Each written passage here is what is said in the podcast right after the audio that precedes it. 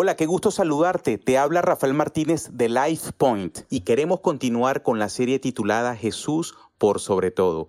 Hoy específicamente continuaremos esta serie en Colosenses capítulo 2, verso 1 al 5. Y este episodio lo llamaremos Corazones fuertes, mentes fuertes. Hay una historia de un bombero que excava entre los escombros y encuentra una Biblia que se derritió en un trozo de acero y de alguna manera sobrevivió a la devastación del 11 de septiembre. La Biblia ahora se encuentra en el Museo 911 para servir como recordatorio visible del poder de la palabra al permanecer en medio del caos. Esta es una buena ilustración del poder perdurable de la palabra de Dios y una imagen del mensaje de Pablo a los colosenses. Pablo le preocupaba que los colosenses fueran a ser persuadidos de comprometer sus convicciones teológicas y su fe. La semana pasada vimos que la misión de vida de Pablo era presentar a todos maduros en Cristo. Era el horizonte en el que tenía puesta la vista, la meta por la cual sufrió, luchó y se entregó. La palabra lucha es la palabra griega agón, de donde viene y obtenemos nuestra palabra en español agonía. Es una palabra atlética de los deportes del mundo antiguo donde los hombres competían, se esforzaban y luchaban entre sí en el Coliseo. Pablo agonizaba, es decir, luchaba, se esforzaba por ver a los colosenses madurar en su fe. Esta lucha no es cualquier lucha, es la de un verdadero pastor. Un verdadero pastor agoniza o sufre para ver el pueblo de Dios amar a Jesús y volverse más como Él. Esto lo mantiene despierto por la noche. Es por eso que se agobia y se esfuerza escribiendo sermones y soportando innumerables reuniones para planificar y orar por nuestra gente.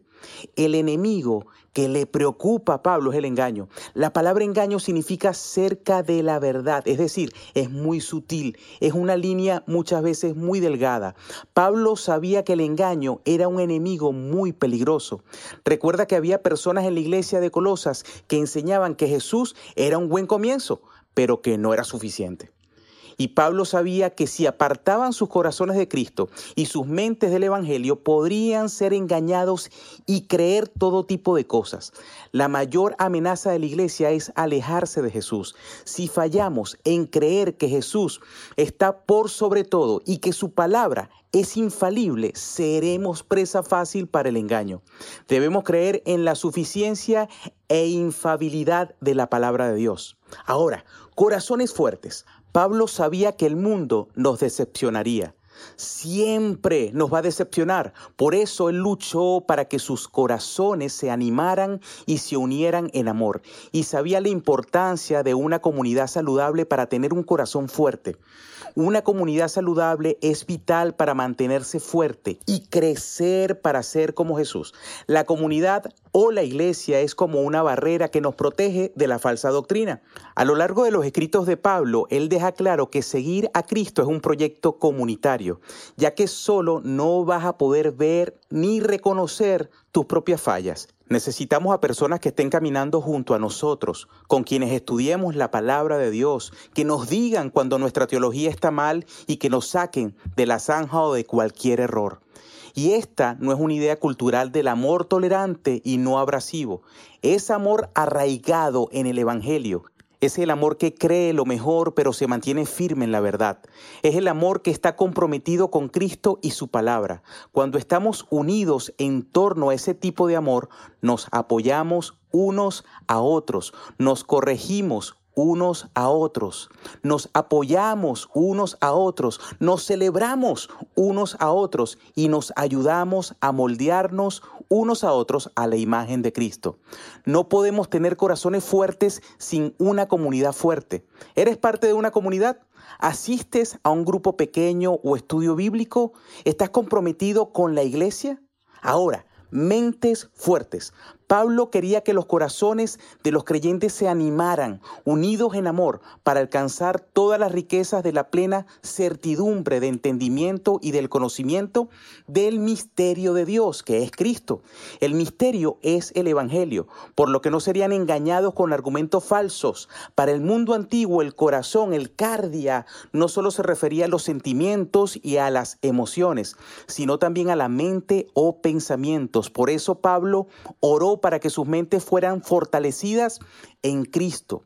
Podemos ver estos dos puntos, cómo fluyen el uno del otro. Una comunidad fuerte construye y refuerza una doctrina sana y fuerte. Y una doctrina sana y fuerte debe dirigirnos hacia la iglesia y a la comunidad. Si los colosenses iban a tener mentes fuertes y un buen ánimo, significaba que no tendrían tiempo para entretenerse con las cosas interminables de la ideología y las especulaciones de la cultura, sino que desarrollarían mentes fuertes fijando sus corazones y mentes en Cristo y en su palabra, también estudiando a Cristo en las escrituras individualmente y en comunidad, escuchando la palabra de Cristo siendo predicada en el servicio, meditando en Cristo durante todo el día y hablando con Cristo en oración. Si queremos estar firmes y ser fieles, como escribe Pablo, tenemos que tener corazones fuertes y mentes fuertes. Oremos en esta dirección. Señor, gracias por tu palabra que es infalible. Reconocemos la autoridad de tu palabra y reconocemos que tú quieres que nosotros tengamos corazones fuertes en ti y mentes fuertes en ti para no ser conmovidos de tu verdad y del Evangelio. Guarda nuestro corazón de todo engaño y enséñanos a valorar el vivir en comunidad y en tu iglesia. En el nombre de Jesús.